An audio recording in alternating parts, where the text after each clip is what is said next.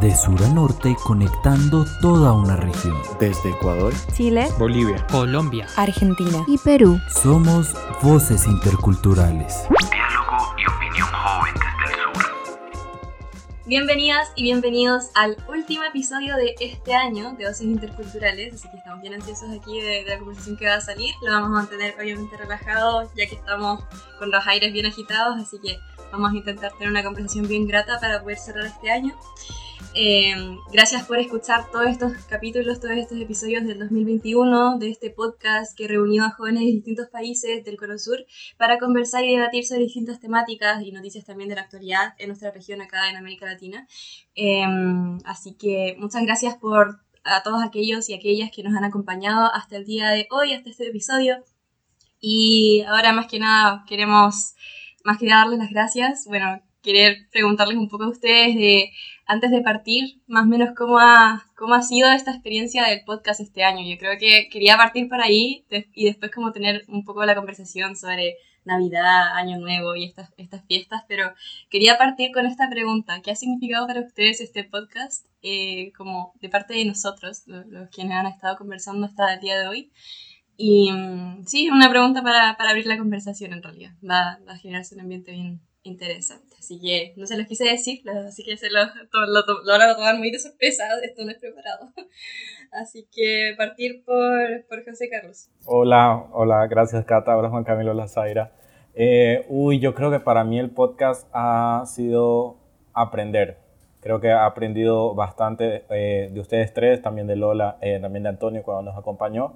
Eh, y por supuesto de nuestros invitados. Eh, creo que hemos tenido muy buenos invitados con mucho conocimiento sobre los temas que hablan y me ha permitido entender unos temas que quizás no tenía tan claros y ver unas perspectivas distintas eh, sobre esos temas. Entonces yo diría que aprender y junto a ustedes. Tremendo, José. Creo que comparto completamente eso. O sea, lo del aprendizaje ha sido súper importante. Yo creo que en este podcast hemos crecido bastante en parte con, estas conversaciones, igual. No solamente con nosotros, sino que también con los invitados. Buen punto ahí que tocaste. Zaira, ¿cómo, ¿qué ha sido para ti el podcast a lo que va del año? Hola, hola, ¿qué tal? Hola Cata, hola Juan, hola José. Eh, encantada de volver a estar aquí con ustedes nuevamente. Bueno, el podcast para mí fue como todo un reto, porque es el primer podcast que hago en mi vida. Y de hecho fue acostumbrarnos, fue como estar viendo un poco, estructurando los temas siempre. Y fue todo algo completamente nuevo y también concuerdo con, con José, ¿no? Esto de aprender, como aprender a hacer cosas nuevas, descubrir también un poco más de, de qué capacidades y cualidades tenemos. Y también nos permite como estos espacios cuestionarnos y de construir ciertas cosas también que, o creencias que creíamos como nuestras verdades en ese momento, pero que a partir de las diversas perspectivas, no solamente de las personas que nos han acompañado, expertas en diversas materias, sino también de ustedes, nos ha permitido como tener eh, esto de verdaderamente trascender fronteras y comprender que muchas de las temáticas que hemos abordado nos involucran más de lo que, de lo que creemos. ¿no? Juan Camilo, el que nos reunió en parte, así que... Eh, sí, no, hola a los tres, Cata, José y Zaira y Lola, donde quiera que estés. Eh, Nada, pues para mí fue, o sea, es una satisfacción haber logrado este proyecto, eh, con retos todavía que hay, obviamente no podemos decir que es perfecto, a veces es frustrante cuando el audio no se escucha tan bien, pero pues nuestros oyentes entenderán que no grabamos desde un estudio, que grabamos cada uno desde su casa, que, que también estamos aprendiendo, que pues con Sebastián, que es el que eh, edita el podcast, pues también nos ha dado recomendaciones, también nosotros le decimos como eh, quita esto que ahí hay un ruido, o bueno, en fin, pero digamos que son retos, pero yo creo que más que todo una satisfacción muy grande, no solo por haber logrado el proyecto, sino por conocerlos ustedes, pues yo les he dicho que de acaso lo conocía a José, pues porque estudiamos en la misma universidad, pero haber literalmente contactado, y eso sí, un punto para las redes sociales de escribirle literalmente ustedes a Cata, a Zairi, también así fue con Lola, eh, como oigan, miren, somos un equipo, pues estoy pensando en este proyecto, ustedes qué piensan, cómo, qué les parece, y digamos, ustedes que son personas ocupadas, sobre todo Catalina y Zaira también, pues eh, como que dijeran, bueno, listo, de una, a mí me parece muy chévere conocer a gente fantástica como son ustedes en diferentes países y aprender, sí, sin duda alguna, de nuestros invitados y eso que tanto dijo Cata, como, o que dicen los diferentes capítulos, como quitar ese adultocentrismo, eh, pues me parece clave y creo que lo hemos logrado entrevistar a personas de, que participaron en la COP26, jóvenes, el tema del, cuando los dos años del estallido social también eh, entrevistar jóvenes, eh, cuando entrevistamos a Bernardita. em, por el tema de derechos humanos y así, bueno, todos los que hemos invitado creo que ha sido un, un, un algo muy gratificante y, y, la verdad como que les he cogido mucho aprecio a ustedes y, y a este proyecto. Claro, eh, yo creo que sí, o sea, yo creo que me voy muy agradecida de toda esta experiencia, realmente muchas gracias Juan Camilo y en realidad a todas y todos quienes nos están escuchando, también a, a José, a Zaira, a Lola, eh, creo que han sido unos compañeros, compañeras, compañeros como bien importantes eh, para como llegar a hacer lo que hicimos este año. Eh, ahí puede que sigamos a futuro, ahí tenemos que ver un poco eh, cómo va a evolucionar quizás esto o a dónde puede llegar, pero eh, sin duda este año fue una experiencia muy linda, de mucho aprendizaje, como decía José, pero también de, yo creo que voy a destacar el tema de, de, del agradecimiento. O sea, realmente muchas gracias por permitirme aquí estar en este espacio, eh, por casualidades de la vida de que Juan Camilo me, me envió un mensaje eh, eh, contándome un poco del proyecto. Yo ahí, no sabiendo más, muy bien de qué trataba, es un espacio que me saca mucho de mi zona de confort de partida, no me siento cómoda, en el sentido de cómo conversar los temas que conversamos. Yo los mantengo generalmente de la casa adentro o entre mis amistades, pero eh, no de forma pública. Así que me fue un desafío súper grande que, que, que, quise explorar más que nada. Así que muchas gracias por eso y, y también de estas amistades, igual que fuimos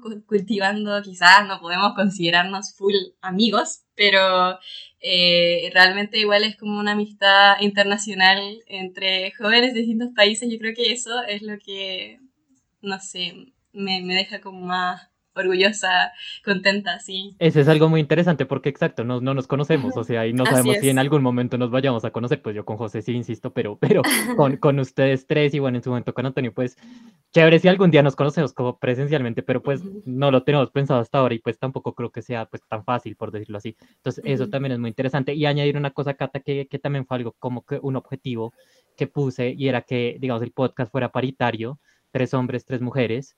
De hecho, en, en, muchos episodios han predominado las mujeres, que me parece clave, y también descentralizado. Si bien yo estoy, digamos, en la capital de Colombia, en Bogotá, fíjense que ustedes tres, Zaira está en Trujillo, tú estás en Concepción y José uh -huh. está en Santa Cruz, bueno, la está aquí en Bogotá. Pero, pero lo que ves como si, no, no solo esa, esa, pues esa centralidad, entonces las capitales de cada país, eso también me parece clave para entender también las dinámicas regionales de los diferentes países.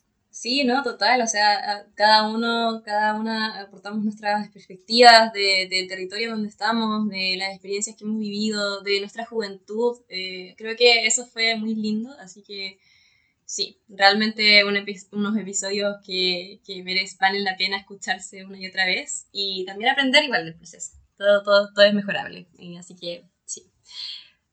Oigan, y ya pasando, de, cambiando de tema profundo y de reflexión sobre este año, de cómo ha sido para nosotros este podcast, eh, preguntarles cómo lo pasaron en Navidad, qué, cuáles son los planes para Año Nuevo, qué, qué, es lo que tienen pensado, qué es lo que hicieron con su familia, etcétera. No sé quién quiere partir, eh, Zaira. Así democráticamente, Zaira.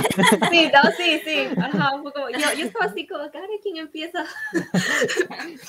eh, y de pronto Zaira, no. Ya. no, no te preocupes. Eh, bueno, de hecho, estas fiestas han sido diferentes a otras. Eh, en cuanto, por ejemplo, en Navidad faltó alguien en la mesa en mi familia, así que no ha sido como unas fiestas, digamos, desbordando felicidad. Y es algo que, que justo también creo que conversaba con, con otras de mis amistades, que no necesariamente porque estamos en estas épocas debemos desbordar felicidad, sino que todas las emociones que nos permitan sentir estas fiestas son completamente válidas. Y, y nada, hay que abrazarlas, ¿no? Eh, luego, pues comimos en familia. Yo miré la carne, porque no como carne. y, y bueno, básicamente eso, luego conversamos un poco de, eh, como la sobremesa y para Año Nuevo es algo así como la misma dinámica, lo vamos a pasar en familia, como personas muy cercanas también por COVID. COVID. Em, sí, COVID. El personaje de todos estos años, ¿no? COVID. Em, pero sí, ¿no? Este, creo que también nos ha permitido, igual pandemia un poco, el poder reafirmar ciertos vínculos y comprender que a veces también es importante pasar estas fiestas, no necesariamente en familia, pero sí con las personas con las que tú te sientas verdaderamente cómodo, cómoda o cómodo.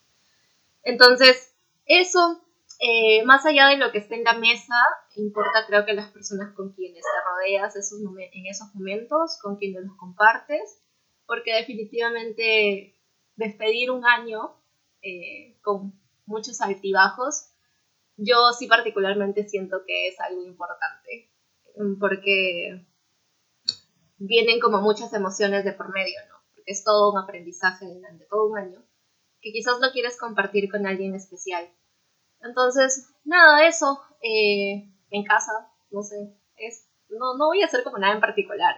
Pensaba viajar, pero dadas las circunstancias no se puede. Y, y ya, así que compartir con mi familia, estar en casa, comer y al día siguiente ir a visitar a más familia y de repente jugar un bingo ahí entre, entre toda la familia. O nada, más allá de eso es Chévere, chévere, ¿no? Pues lo que tú dices, pasar con la gente que uno se siente cómodo. A veces ni siquiera es, o pues la familia, ¿sí? En mi, caso no es así, pero a veces en muchos casos no es la familia, entonces pues es pasar con, con la gente que, que uno se sienta cómodo. Yo me tomé la palabra. yo qué voy a yo qué hice el 24, es que a mí la Navidad como tal, pues la época me gusta, así como que la gente está más feliz, claro, ahí uno puede decir es una felicidad hipócrita, no creo que en todos los casos, yo creo que hay gente que sí genuinamente le alegra más la Navidad. Eh, aquí en Colombia además está la tradición de rezar las novenas. Pues yo no lo hago porque yo no creo, sin embargo, lleva tres años pasando invicto y el 24 me dijeron, ay, recemos la novena y yo, ay, Dios mío, pero pues bueno, ahí recé. Em, y ya ahí comimos, que comimos, no hicimos como asado afuera, estuve como en una finca aquí cerca de Bogotá, en un pueblito que se llama La Calera, de, de, una familiar, y ahí estuvimos, la verdad, un grupo muy reducido de personas, estuvimos como siete personas, eh, mis papás, mi hermana, yo, mi abuela, la hermana de mi abuela y el hijo de ella, no mucho más, y, y nada, eh, digamos que el lugar es frío, pero pues es parte también del plan, entonces prendimos chimeneas y como, como muy relajado, eh, nos dimos regalos poquitos porque pues tampoco es que... Sí, como que yo, digamos, de niño recibo muchos regalos hoy en día, pues como que no. Y el 31 eh, voy a estar, ya en ese momento, estamos grabando en 29, voy a estar en eh, el eje cafetero, me voy de paseo, es un lugar aquí en Colombia donde, pues como su nombre lo dice, se produce café, mucho café, eh, y los paisajes son espectaculares, hace calor, entonces miré, pero me voy con, con unos amigos entonces, pues va a ser distinto. Yo intento así desde hace unos años, como Navidad con la familia y Año Nuevo con, con los amigos. Eh, entonces, va a ser más así, comer. Y bueno, también la situación del COVID aquí en Colombia está especialmente preocupante, pues como en todo el mundo, creo. En, tampoco es a él, los colombianos estamos en la inmunda, ¿no? Pues creo que todo el mundo. Em, entonces, pues bueno, también cuidarnos. Hoy, de hecho, me hice prueba de COVID, salí negativo, pues que era requisito para ir de viaje. Entonces, pues eso haré. Sí, muy bien. Eh, qué bueno que haya salido negativo. Buena noticia. Felicidades por negativo.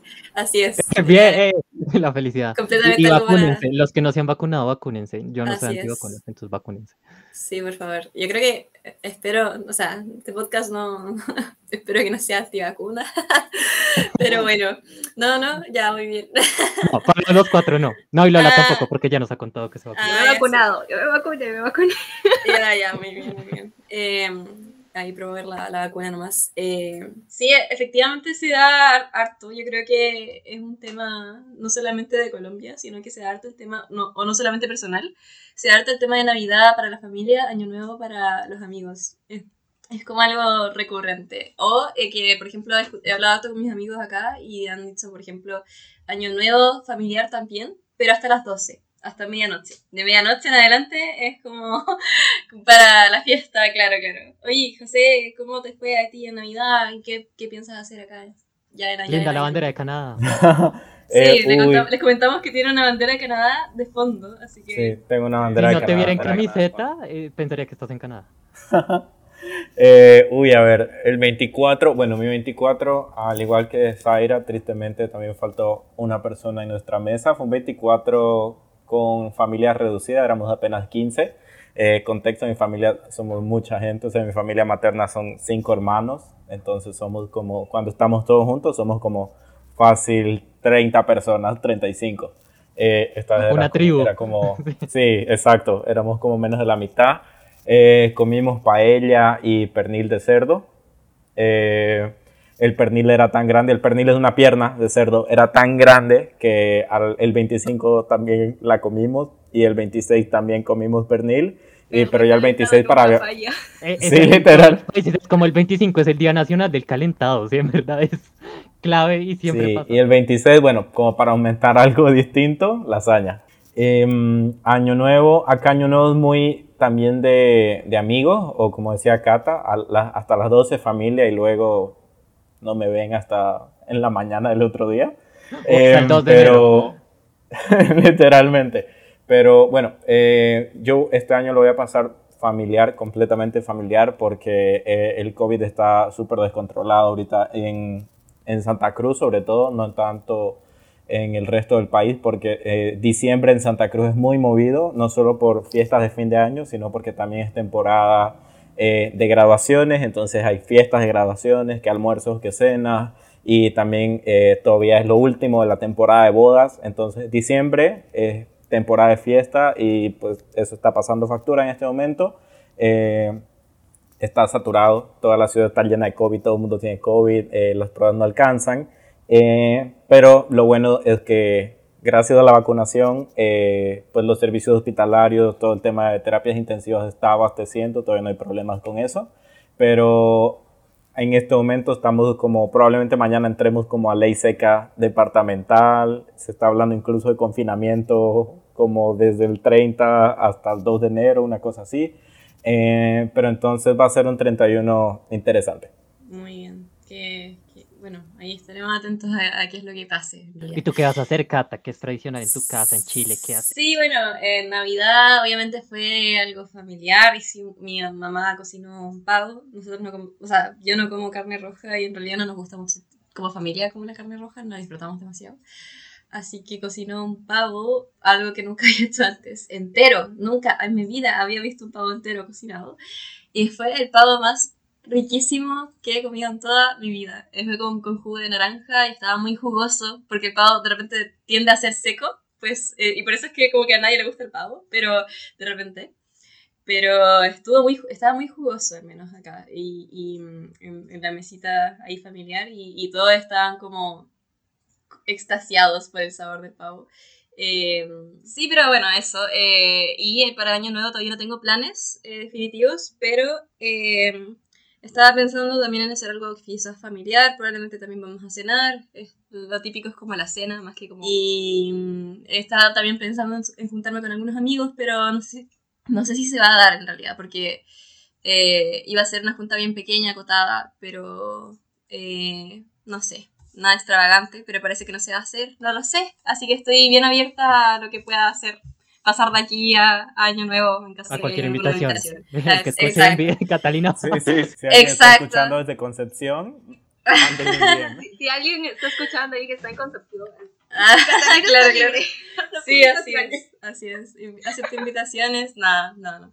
Pero tendría que ser con gente muy cercana y bien chiquito, así que... Bienvenida a Trujillo, a Bogotá o a... claro, viajando. Me va a llegar una invitación por Instagram. Bueno, ya, y eso sería como la sección aquí de conversaciones. Yo creo que igual nos tomamos su buen tiempo, así que te daría el pase a ti, Juan Camilo, porque hoy día vamos a hacer algo especial este, en este episodio. Solemos a- eh, irnos turnando con Juan Camilo. Un episodio lo conduce él, después el, uno- otro episodio lo conduzco yo.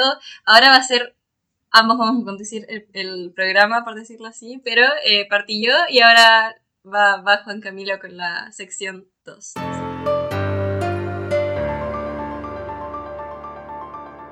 Sí, así es, Cata. Y de hecho, eso es otra cosa interesante que logramos hacer, que, que los dos dirigiéramos uno y otro también para equilibrar. Así que gracias a ti porque eres mi mano derecha en, en, este tema. Bueno, y hoy vamos a hablar de los personajes del año 2021. No sé para ustedes, pero para mí fue un año, no sé si muy largo, pero sí que pasaron muchas cosas, tanto a nivel Colombia como a nivel mundial, no tanto en mi vida personal. Eh, hubo muchos hechos noticiosos muy importantes. El 2022, por lo menos en Colombia, lo va a ser, pues por tema de elecciones. Entonces vamos a hablar precisamente de eso. Queremos que cada uno quizás diga, no sé si un personaje puede decir o un hecho o ambas, yo quizás podría decir que un hecho para mí del año, sin duda alguna, creo que el hecho a nivel mundial del año fue la eh, caída de Afganistán a mano de los eh, talibanes. Eso, de hecho, hablamos en el primer episodio de eso, de posibles inmigrantes que llegaban aquí a América Latina, que finalmente, por lo menos a Colombia, no llegaron. Pero a lo que voy es como ese fue un hecho importante, yo creo que a nivel mundial, porque fueron 20 años de invasión estadounidense eh, y que después en un abrir y cerrar de ojos los talibanes van cogiendo terreno, uno va viendo cómo se va llenando el mapa de las diferentes provincias y zonas de Afganistán y finalmente el 15 de agosto cae Kabul, una, eh, digamos, como para hacer el recuento, yo sé que todos se deben acordar, pero también para hacer el recuento, como también vimos esa em, evacuación eh, rápida y fugaz que intentaron hacer las diferentes potencias de Occidente, la Unión Europea, Estados Unidos, Canadá, etcétera, para sacar a sus connacionales y a muchos afganos que los habían ayudado allá, precisamente en territorio de Afganistán. Y bueno, hemos visto también estos últimos meses también algunas noticias preocupantes sobre violación a los derechos humanos por parte del régimen talibán en Afganistán. Eh, Zaira, ¿tú qué personaje hecho del año? Eh, ¿Qué o ambos? Cuéntanos para ti qué fue noticia y qué hay que destacar personaje o hecho del año del 2021?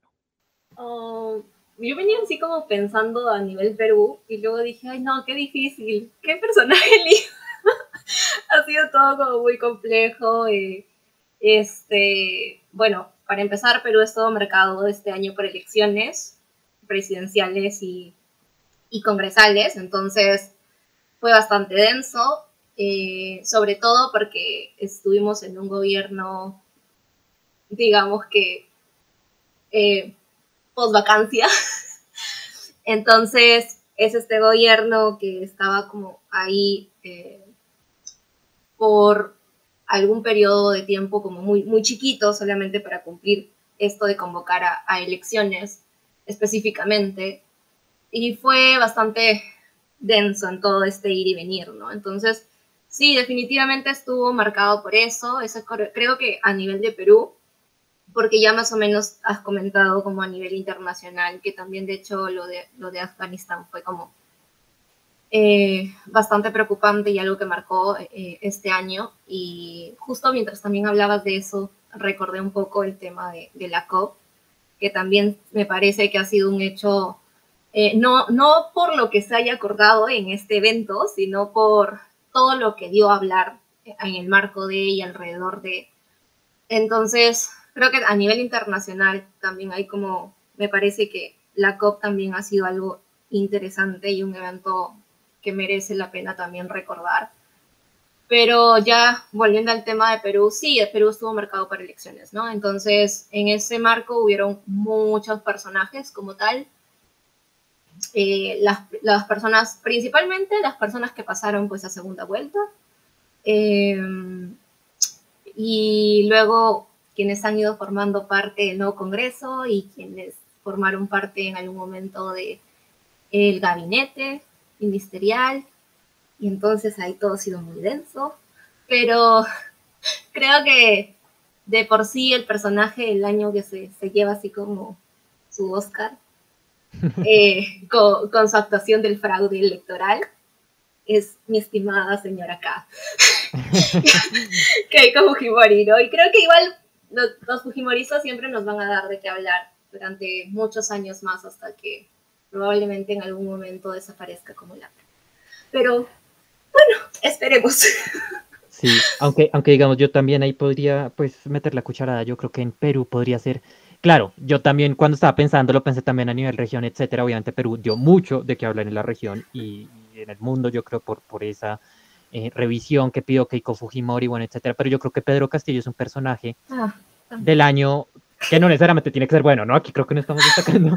Porque, porque a lo que hoy es, primero fue un outsider que llegó a la presidencia, ¿no? Un, un, eh, con un discurso bastante en contra de las élites, de, de, ese sistema peruano, etcétera.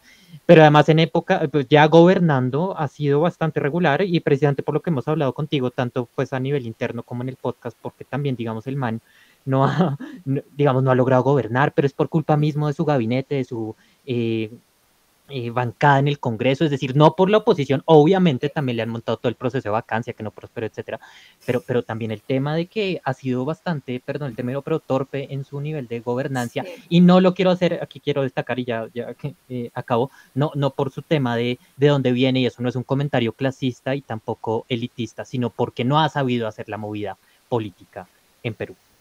Sí, eso es muy cierto, definitivamente, por eso es que era como que al momento de empezar yo dije como que no sé qué personaje de, de, definir, porque definitivamente es como que dentro de las elecciones, quienes pasaron a segunda vuelta, que en este caso fue Castillo y Keiko, o sea, captaron mucha, mucha luz, mientras ahora Castillo también está haciendo su gestión también, o sea, han habido idas y venidas, su gabinete también, entonces es como que la bancada como tal de, del partido eh, de Perú Libre, del cual es, eh, él es parte, también, ¿no? Porque incluso han renunciado personas de su partido. Entonces hay como que varias personas ahí, ¿no? Pero igual también, ya como yendo una parte un poco positiva y con esto cierro, eh, quiero rescatar como de, de personajes también positivos, eh, en este caso a una de las políticas que también, de una persona dentro de la política que fue candidata a la presidencia, que es Verónica Mendoza, eh, que creo que en parte ella atendía y recogía muchas de las, de las uh, necesidades o expectativas que teníamos cierto grupo de la sociedad en cuanto a derechos humanos. Entonces, y viene haciendo un trabajo bastante arduo, eh, tendiendo puentes con el actual gobierno. Entonces, para tratar de por ahí orientar hacia una mejora.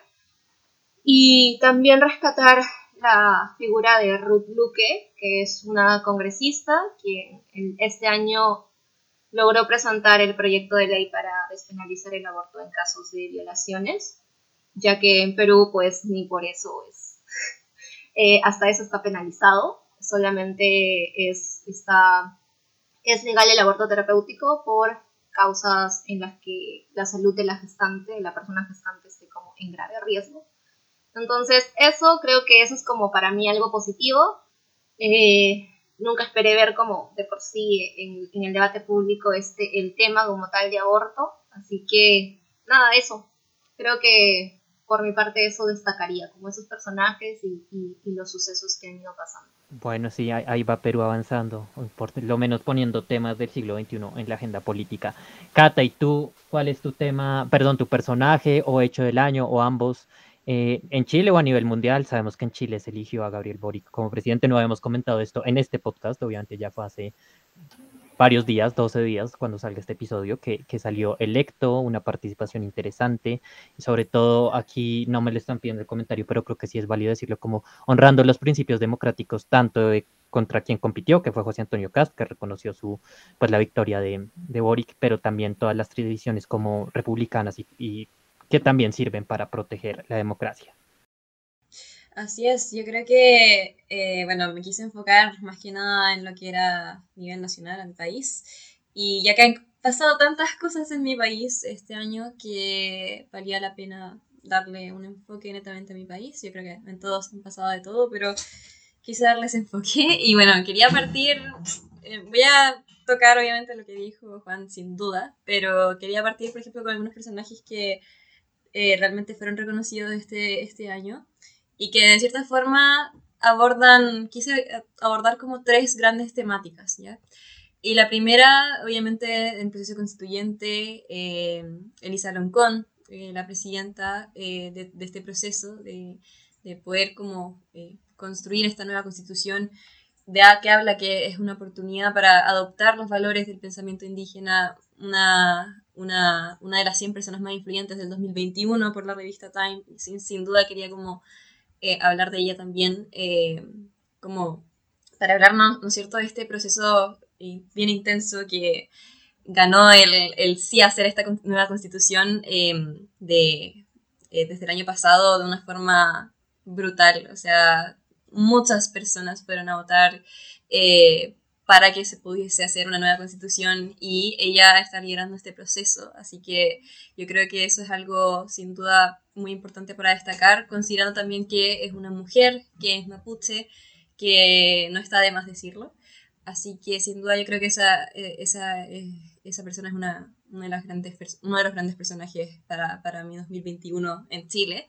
Em, y también quería, esto puede que sea inesperado, pero también quería reconocer la labor, el labor y el rol, más que nada, de lo que vendría siendo el ministro de Salud y la ex subsecretaria de Salud, el ministro Enrique Páez y la ex subsecretaria Paula Daza, que eh, lideraron todo este proceso de, de, enfrentar la pandemia durante este año y, y yo creo que han tenido un rol fundamental como para tener una respuesta más bien positiva en comparación con otros países. Eh, por ejemplo, no sé, teníamos esta, este ranking de resiliencia al COVID que lo realizó Bloomberg y posicionó a, nuestro país como el segundo mejor país del mundo, del mundo para vivir en la pandemia. Entonces, eh, puede que sea un reconocimiento que no, y, perdón, temas de vacunación, Chile sin duda alguna en la región y en el mundo ha sido increíble. o sea, uno puede estar o no de acuerdo con el gobierno de Piñera, pero no, no reconocer hechos, eso de la buena vacunación, ya anunciaron también cuarta dosis para, o que inicia el año entrante,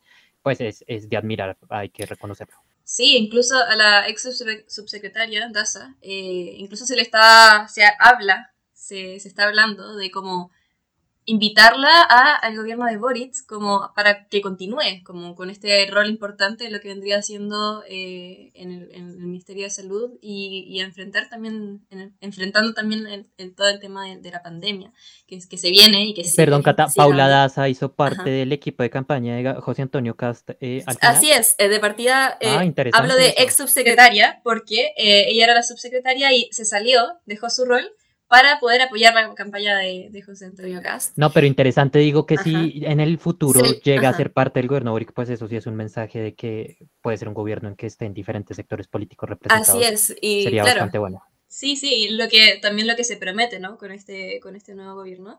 Em, y ya perfecto vínculo para pasar a lo que vendría siendo este tercer personaje que quise elegir, bueno, cuarto personaje, eh, que vendría siendo Gabriel Boric, eh, el presidente electo, que realmente hizo un cierre súper importante para, para Chile este 2021 de lo que podrían ser nuestros próximos años como, como, país, hacia donde estamos apuntando la mayoría de las personas que fueron a votar. Em, y más que nada, cuáles son estos principios que nosotros valoramos como, como chilenos, como chilenas. Eh, respecto a, lo que queremos hacer, lo que queremos cumplir, eh, dónde queremos llegar, cuáles son nuestros principales desafíos, cuáles son nuestras prioridades. Yo creo que todas esas cosas se vieron reflejadas con, con la última elección.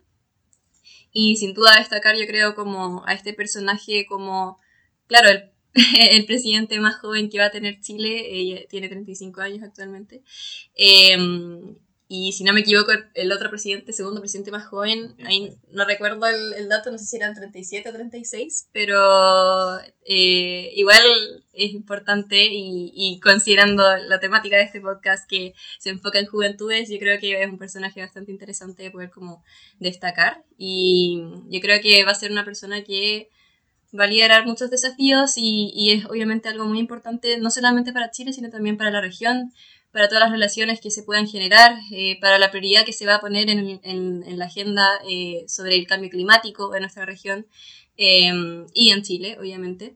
Entonces, todas estas cosas son como, más que nada, como nos dan una cierta perspectiva de a dónde nosotros queremos llegar y quizás como cuáles son las cosas más importantes a considerar.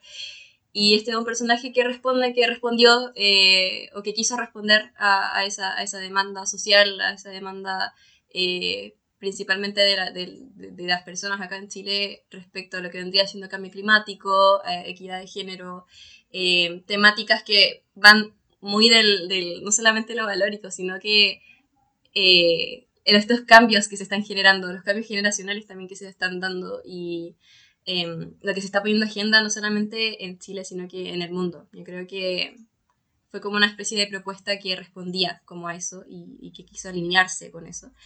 Así que va a ser interesante, va a ser un cambio bien, bien intenso, yo creo.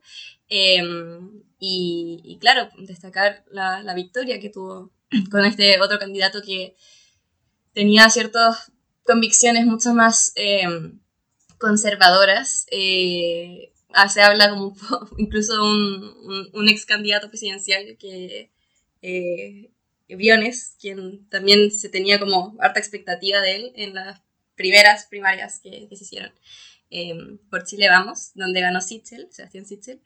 Eh, y eh, Ignacio Briones incluso dijo de que Cast era como una especie de involución a lo que podía llegar a ser la centroderecha y a lo que donde estaban apuntando y lo que estaban intentando transformar con, con todas las propuestas y todos los cambios que se están haciendo en esos partidos políticos de centro derecha y era una involución a eso. Entonces, son cosas a reflexionar que se deben tener en consideración a futuro eh, y más que nada hay que ver cómo, cómo sale este, este nuevo gobierno, qué es lo que se va a poder generar, eh, qué es lo que se va a poder cumplir de todas las cosas que se propusieron y, y si efectivamente va a tener una respuesta positiva ¿no? durante estos cuatro años y qué es lo que va a pasar después de esos cuatro años, como si va a fracasar, si va a tener éxito, eh, si la gente lo va a tomar como un fracaso, qué es lo que va a pasar después, se van a poder optar a, a una especie de, de, propuesta como de cast, pero mucho más conservadora de la que teníamos actualmente.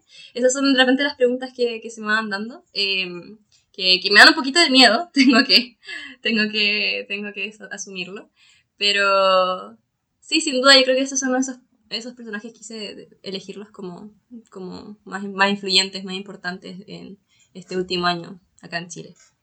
Muy interesante. 11 de marzo del 2022 es cuando se posiciona Gabriel Boric, ¿no? Así es. Como presidente de Chile, el más joven en la historia. Desde país, como nos dijo Cata, bueno, José, desde Santa Cruz, Bolivia, ¿cuáles son tus personajes, tu hecho del año? Eh, a nivel nacional, Uy. regional. A ver, empezando por la región, pues por América Latina y el Caribe, definitivamente fue un año en el que no descansamos. Eh, un presidente asesinado en Haití, eh, elecciones, entre comillas, en Nicaragua, que lo último ah, que hubo muy fue... Entre comillas, sí, muy entre comillas. Bastante. Que lo último que hubo fue libertad, elección libre, etcétera. Eh, exacto, eh, El Salvador, eh, un país que muy rápidamente está marchando cada vez más hacia el autoritarismo, eh, casi un año de gobierno eh, de Joe Biden en Estados Unidos, también ya casi un año eh, de todo lo que pasó en el Capitolio en enero. Eh, no, es que de enero comenzamos como, pero ¿qué pasó acá cuando se están sí. metiendo al Capitolio? Fue absurdo, que absurdo. El, y el 2021 fue interesante. Elecciones eh, en Ecuador también hubo. En elecciones en Ecuador, eh, elecciones en Argentina, elecciones en todos donde lados. Se le ve, donde se le ve, donde se le viera hay elecciones. Sí, sí, no, y en Chile hubo un proceso electoral muy grande, siempre. Oh, Chile, pero tremendo, tremendo. O sea, tremendo. votaron. Ah, bueno, elecciones en elecciones también, entre comillas, regionales en Venezuela. Exacto. En fin. y en Bolivia, uy, creo que no podría nombrar un personaje, voy a ponerme filosófico, la incertidumbre. Lo, Wash, lo que, ya, ya, wow. ya tener, pero portada en la revista Time, no, ya. Incertidumbre y la foto como de todos los líderes políticos del oficialismo y la oposición. Ya casi un año de ya más de un año de gobierno, como 13 meses de gobierno de Luis Arce, eh, seis meses de gobierno pues de los actuales gobernadores y los alcaldes y lo que se ve es que ninguna administración en ningún nivel del estado logra encontrar su rumbo en términos de gestión, en términos de políticas, todos andan muy como eh, manejemos esto como se pueda y peleémonos entre nosotros para como disimular y que la gente no piense que no estamos haciendo nada. Eh, me voy a ir a lo positivo, que también creo que tiene un tinte negativo. Creo para mí un personaje positivo del año son los pueblos indígenas de tierras bajas aquí en Bolivia. Eh, después de mucho tiempo de haber sido, eh, desde que sus organizaciones, sus instituciones fueron medianamente desarticuladas por el gobierno, eh, que muchos de ellos fueron perseguidos, se está viendo que otra vez se están organizando eh, para encarar la defensa pues, de sus territorios, en contra del extractivismo. Eh, particularmente ahorita en estos días se anunció, el ministro de Minería iba, anunció que en el Parque Nacional Madidi, el Parque Madidi es el área protegida más biodiversa del mundo, eh, se iba a iniciar minería, y escuchen bien, verde, minería de oro verde en la Amazonía.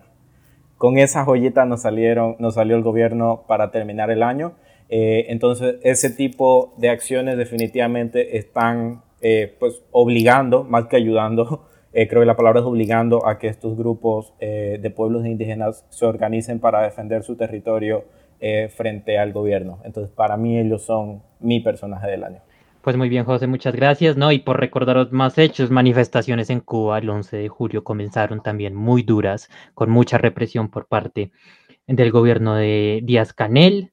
Eh, hubo elecciones en Honduras, hubo elecciones en México eh, legislativas, eh, donde a Andrés Manuel López Obrador le fue mal, pero todavía le quedan tres años en el poder y pues también sabemos cómo es AMLO en el poder. No, y bueno, yo para decir otros hechos, porque comencé diciendo el hecho, digamos, internacional, y yo creo que sí es el hecho del año, pero aquí en Colombia yo sí creo que, eh, es que en Colombia pasan tantas cosas. Yo quiero destacar como a dos ministros por su pésima gestión como personajes del año, al ex ministro de Hacienda, menos mal ya son ex ministros, el ex ministro de Hacienda Alberto Carrasquilla, que presentó una reforma tributaria en meses de abril, mayo, eh, que se sabía que iba a generar una estallido social gigantesco y lo generó. Y a lo que hoy es como todos sabíamos y sabemos, o pues y ya se pasó una reforma tributaria, pero lo que, a lo que hoy es como se sabía que tenía que haber una reforma tributaria, era evidente pues por temas de pandemia, eh, pues toda la economía de todos los países se movió, también Colombia se endeudó altísimo, entonces había que hacer una reforma tributaria, pero no la supieron mover, no la supieron manejar, era muy ambiciosa, en términos de recaudo y con muchas exenciones para, para ciertos sectores económicos. Entonces, faltó equilibrar la cancha, eso le costó el puesto, pero además hubo protestas absolutamente violentas, también que el gobierno satanizó. Eh, a mayo, yo me acuerdo, fue un mes muy, muy duro. Entonces, también el recuerdo para esas personas que eh, perdieron la vida, eh, pues en estas manifestaciones, muchas por acciones de la fuerza pública en Colombia. Y otra ministra, que, eh, también ya menos mal es ex ministra, eh, Karen Abudinen, ministra de las TIC, que protagonizó, digamos, mucho de qué hablar también en los meses de agosto y septiembre de este año por un contrato de 10 mil millones de pesos colombianos, que hoy en día no sé cuántos sean dólares porque el peso colombiano está muy devaluado em, eh, para conectar a las escuelas y lugares más alejados del país, principalmente pues a colegios públicos, y que al fin y al cabo esto terminó siendo eh, pues la empresa, o pues la empresa o el, consorcio que iba a realizarlo, eh, presentó unas pólizas falsas, unos documentos falsos, entonces pues fue todo un escándalo, hubo un adelante de 70 eh, mil millones de pesos. No, perdón, dije 10 mil millones de pesos. Son 10 mil puntos, iba a conectar 10 mil puntos en Colombia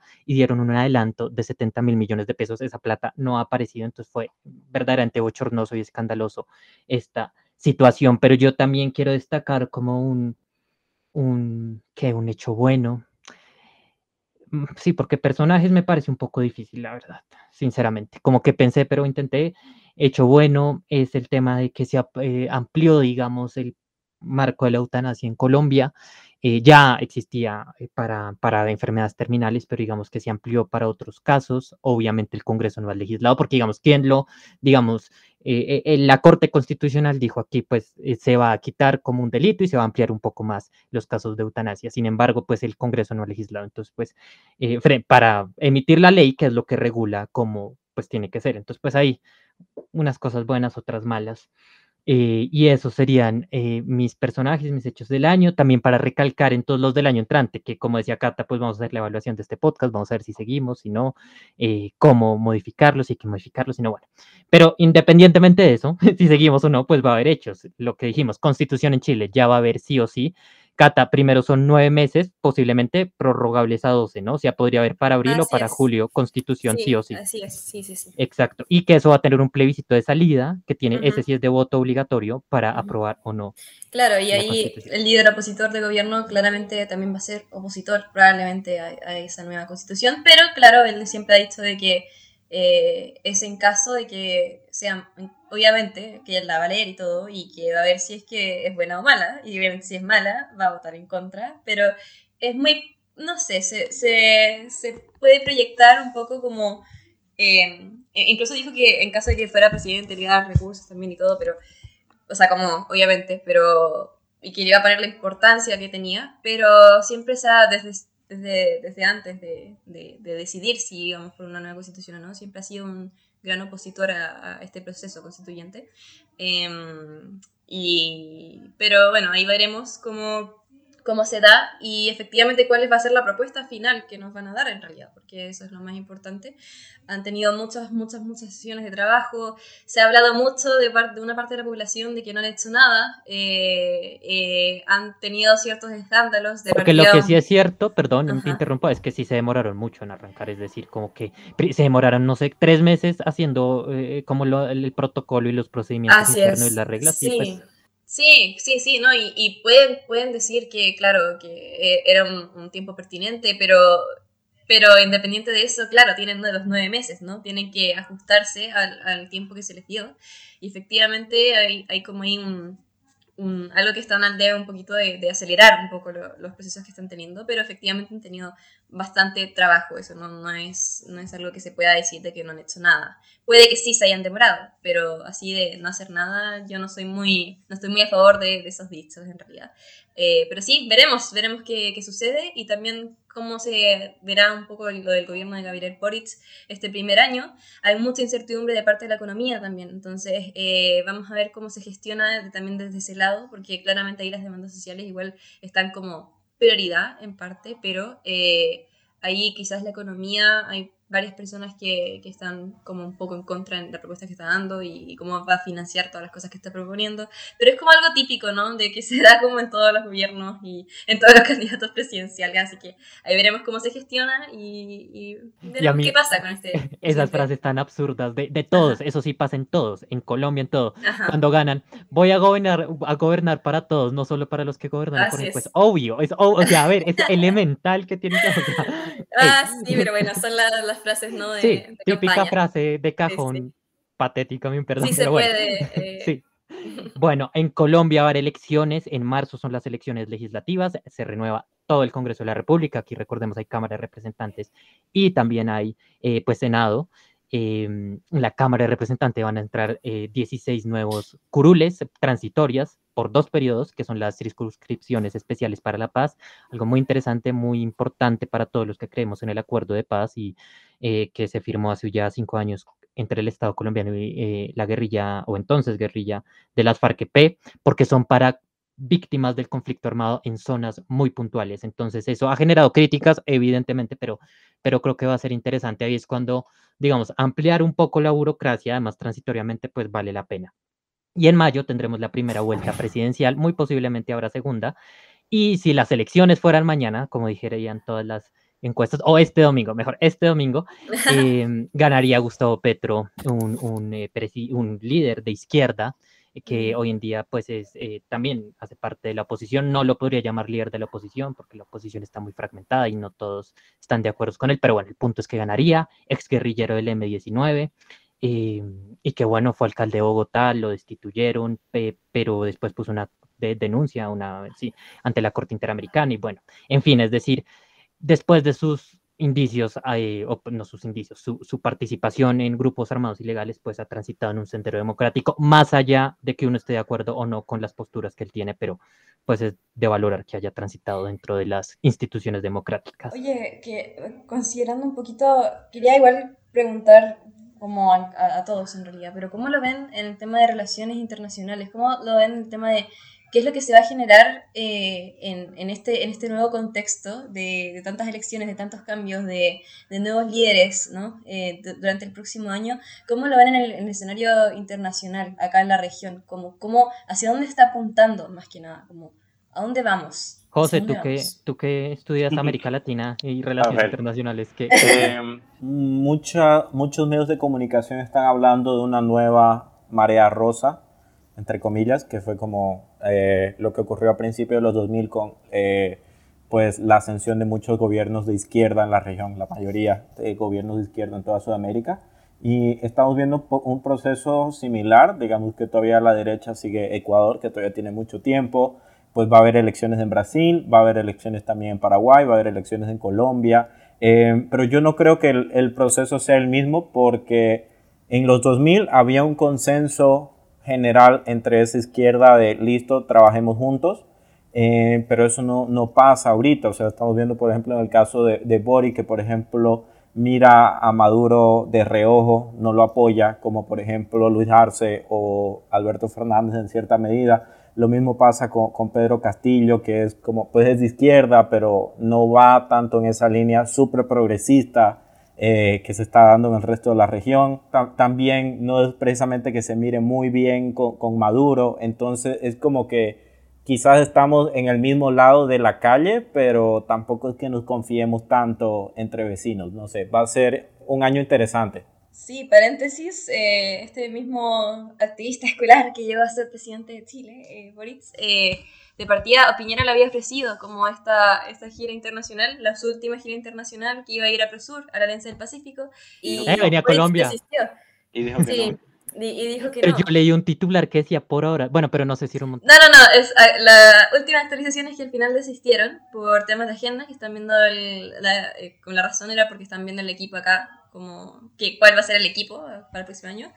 Pero, eh, y también dijo incluso como, ahí no recuerdo exactamente las palabras, pero eh, habría dicho como, el mismo Boric dijo que Prosur estaba como, probablemente hubiese considerado más la alianza eh, del Pacífico, pero, el, pero Prosur era como una especie de, agenda propia de, Piñera, como que no tenía mucho que ver con él.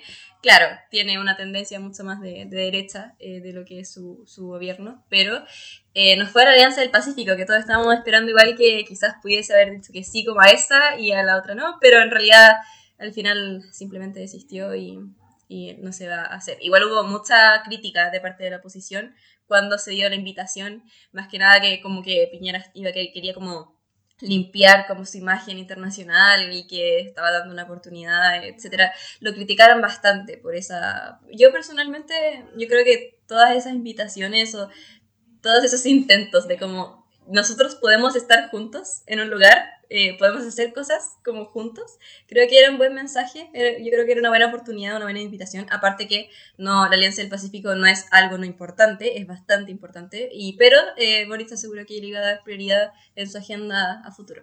De acuerdo, Cata, a mí, a mí, pues yo sí vi titulares eh, y viendo desde afuera dije, pues hasta bueno que vengan juntos, porque es aquí en Colombia, ¿no? Pero, pero lo que hoy es como si, a mí también me parece un buen mensaje y no sé por qué como que el grupo, el, el sí, como Boric y su gente como que no lo consideraron tan, tan bueno. Además, porque sí, la Alianza del Pacífico es la gallina de los huevos de oro, por lo menos en Colombia. Eh, sí es muy, muy importante la Alianza del Pacífico. No sé si en Chile, en Perú y en México también.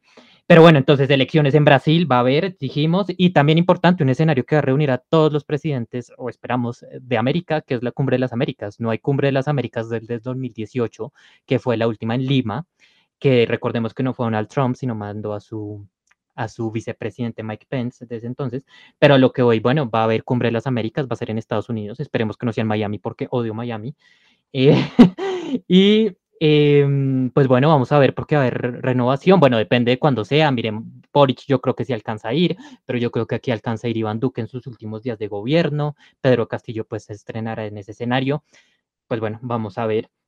Yo también quiero destacar, digamos, como dijo Cata aquí al ministro de Salud de Colombia, y creo que la palabra, por lo menos aquí en Colombia el año fue vacunación, porque sí, eh, Ave María que se abrió del tema y que fue importante. No se va a lograr, yo creo, la meta de 35 millones de vacunados aquí en Colombia, que otra cosa que les sale mal al gobierno. No estamos lejos, pero pues no se trata de estar o no lejos, pues no lo lograron, mena, y sí que se hace. Y bueno, pues eso es de las pocas cosas que serán noticias, sabremos que habrán muchas más. Eh, elecciones de mitad de término en Estados Unidos, sea el Congreso, y vamos a ver entonces cómo le va, porque ese es un pulso para Biden, eh, porque ahorita pues las cámaras están muy divididas y pues eso obviamente también involucra, pues, digamos que influye en América Latina en aprobación de presupuestos eh, para ayudas por lo menos a Colombia, etcétera, etcétera. Entonces pues bueno, no sé si quieran ustedes decir algo más comentar algo más? Yo solamente decir que añadiendo un poquito al, recordar a la, lista que hiciste de, las cositas que se vienen para el otro año, eh, en Perú también se vienen elecciones regionales y municipales el otro año, entonces justo para mi suerte va a ser el día de mi cumpleaños, están programadas para ese día. 2 de octubre, para que le manden felicitaciones. sí. y, y, de hecho, este Castillo tiene hasta el 5 de enero del 2022 para convocarlas, así que estaremos atentos. Ah, bueno, perfecto. Pues nada, a mis compañeros, a ustedes, nuestros oyentes. Hoy fue un, podcast, un episodio bastante más largo, pero creo que valió la pena, eh, tanto la primera como la segunda parte. Eh, hicimos hacer un recorrido, por lo menos por, por América Latina y también algunos hechos ya más a nivel internacional, eh, pues mundial más que todo. Entonces, pues nada, les deseo un feliz año, compañeros, que celebren mucho en familia eh, y a todos ustedes, también nuestros oyentes, que, que disfruten, que se cuiden, eh, que si tienen la opción ya de tercera dosis, de vacuna, bueno, en fin, lo hagan porque en verdad es importante. Vamos a ver cómo, cómo está en enero en nuestros países, que no se ve muy, muy bueno el panorama, pero también decir, y ya con esto cierro, eh, que Sudamérica vimos esta semana que es la región que más ha vacunado en el mundo, o sea, tuvo una remonta impresionante y eso pues también creo que es algo bueno en medio de todo. Entonces, pues nada, un gusto como siempre escucharlos y bueno, nos escuchamos el año entrante. No les prometemos fecha de cuándo regresar porque creo que nos vamos a tomar unas vacaciones de, de, pues por lo menos enero, hay que ver. Y pues nada, estos voces interculturales, diálogo y opinión joven desde el sur. Chao, feliz año. Chao, chao. Chao, feliz año. Esto fue Voces interculturales. Con Antonio Trócoli desde Ecuador. José Carlos Paz desde Bolivia. Zaira Cruzado desde Perú. Catalina Tacone desde Chile. Lola Blasco desde Argentina. Y Juan Camilo Gómez desde Colombia. Recuerda seguirnos en redes como arroba Fintercultural. Producido y editado por Juan Sebastián Parrado. Hasta la próxima.